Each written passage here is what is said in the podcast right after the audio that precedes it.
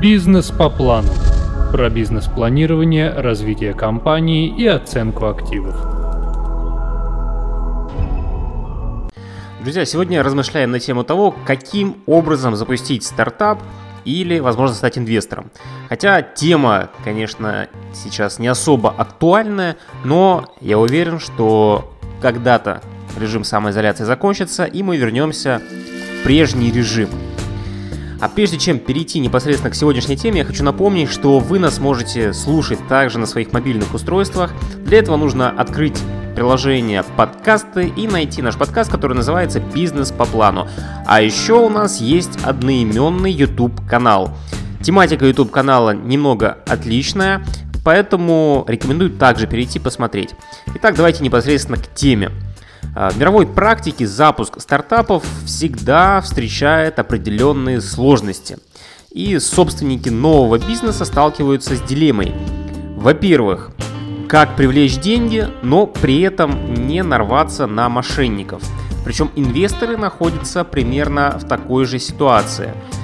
Только инвесторы должны понять, какую у них э, какую сумму они могут инвестировать и какие критерии поиска перспективных стартапов они для себя выбирают. Эти вопросы очень актуальны в России, где инвесторы и начинающие бизнесмены, стартаперы сталкиваются со множеством специфических препятствий. В 2018 году в России действовало около 20 тысяч стартапов, преимущественно из IT-индустрии. Ряд экспертов прогнозировали взрывной рост этого сектора в течение полутора-двух лет, но рынок, конечно же, развивается по другому сценарию. К началу 2020 года в России при закрытии нескольких ранее действующих IT-стартапов сегмент пополнился новичками, что привело к росту приблизительно на 10-20% за прошедшие два года. То есть тенденция отечественного IT-рынка обнаруживать некое несовпадение прогнозов эксперта и, по сути, реальных показателей.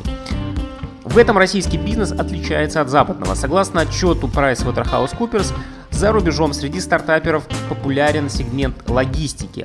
В России же обратиться к акселератору Техно Сколково комьюнити и за последнее время до финальной стадии Э, дошли только 4 проекта, которые непосредственно связаны с логистикой.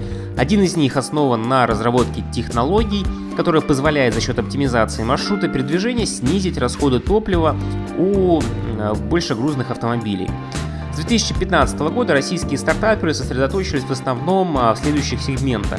Криптовалюта, но сейчас на текущий момент хайп прошел, это уже эта тема не особо актуальна. Виртуальная реальность, чат-боты, и в целом э, блокчейн, который перетек из э, простого увлечения криптовалютой. Именно в этих направлениях и развивается отечественный стартап-бизнес. Одной из самых популярных тем среди российских стартаперов стала EdTech. Но с данным направлением сейчас связывают несколько негативных моментов. Некоторые разработчики создали образовательные платформы, наполнив их качественным контентом, вызвав негативные эмоции инвесторам при любом упоминании Э, данного направления в проектах. Считается, что за подобными разработками довольно часто стоят мошенники, но это скорее, конечно же, специфика нашего рынка и э, наших потребителей. Российские венчурные инвесторы не рассматривают отдельные отрасли, а обращают в целом э, внимание на конкретные проекты. И одним из важных качеств, которым, по мнению профессионалов, должен обладать проект, это низкий уровень издержек – Наиболее востребованными проектами остаются разработки в области искусственного интеллекта. Однако российские стартаперы в большинстве своем данное направление пока как-то обходят стороной. Российский рынок стартапов сейчас переживает, конечно, интерес, интересную довольно ситуацию. Ранее в этот сегмент выходили игроки с завышенными ожиданиями. Они требовали у инвесторов многомиллионные вложения, не предоставляя со своей стороны готовый продукт. Теперь устанавливается противоположная тенденция, однако даже при увеличении числа образованных участников рынка прогрессия как-то рынок не так сильно прогрессирует. А, сегодня выход стартапов на рынок упрощен. Этому способствует в частности платформа Сколково технокомьюнити, благодаря которой человек без достаточных знаний может запустить новый проект и привлечь под него соответствующие инвестиции. Основная проблема российского рынка Э, присутствие большого количества мошенников. Эти люди предлагают начинающим бизнесменам составить презентацию за несколько тысяч долларов, обещая привлечь инвесторов. Ну или есть такая же тема с не презентацией, а бизнес-планами. То есть необходимо занести э, какому-то типу инвестору деньги за то, что э, вы напишете бизнес-план, который Э, тоже написание бизнес-плана совсем не дешевое. Потом, возможно, как что-то еще, какие-то услуги потребуется купить и так далее, и так далее. Ну, в общем, полный разводняк. В итоге за действием мошенников развитие российского рынка ну, немножечко тормозится.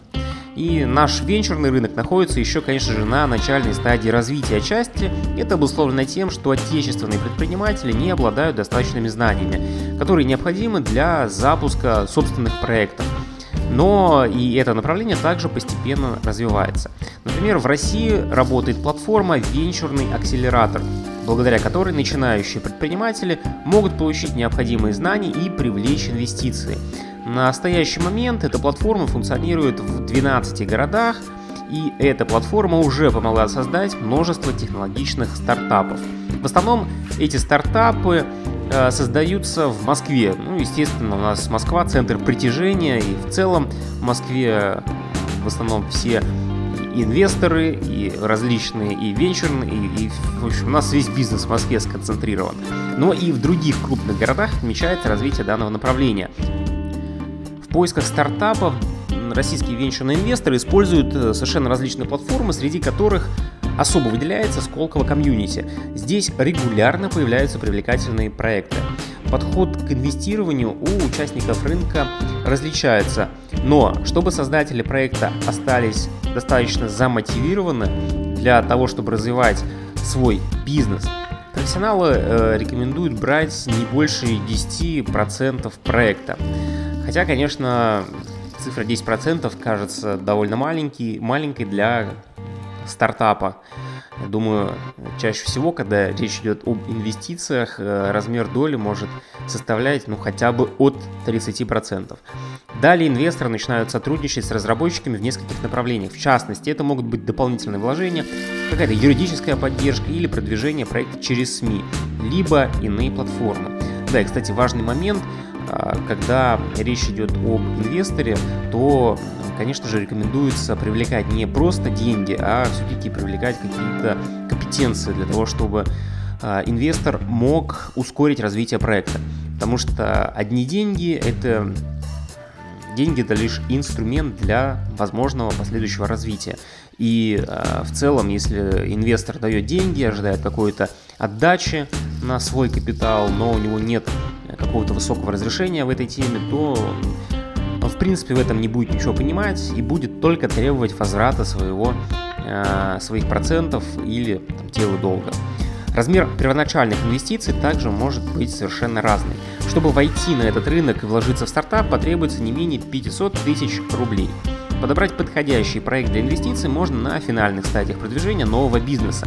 На этом этапе разработчики представляют практически готовый продукт, благодаря чему инвесторы получают о нем максимум информации.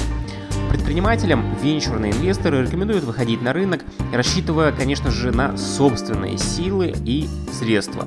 Первые сторонние вложения можно ожидать после того, как будут опубликованы первые финансовые показатели, как только проект выйдет на определенные показатели окупаемости, да и в принципе, когда будет отлажена бизнес-модель. Стартапам не стоит тратить особо много сил на пиар-продвижения и именно привлечения инвестиций.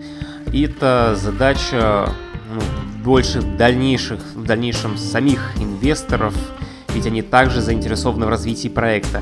Кроме того, новым участникам рынка необходимо не жалеть денег на разработку и ни сил, ни времени, ни ресурсов. И самое главное, что должны делать начинающие Э, предприниматели, стартапы, это развивать продукт и пытаться выйти на окупаемую модель.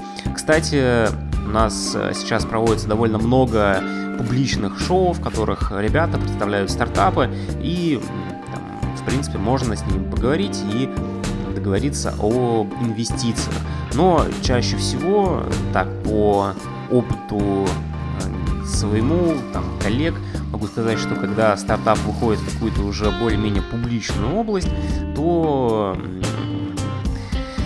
э, уровень, так скажем, его становится менее привлекательный, менее интересный.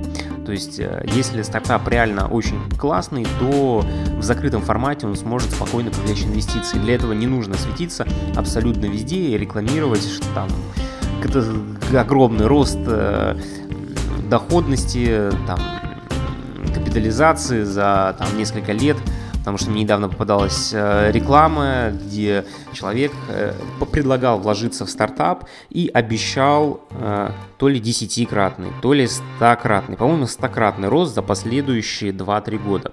Вот поэтому э, стоит на такие рекламы обращать особое внимание и не вестись на красивую обертку, потому что по факту, скорее всего, окажется в живой, в реальной жизни все совершенно иначе.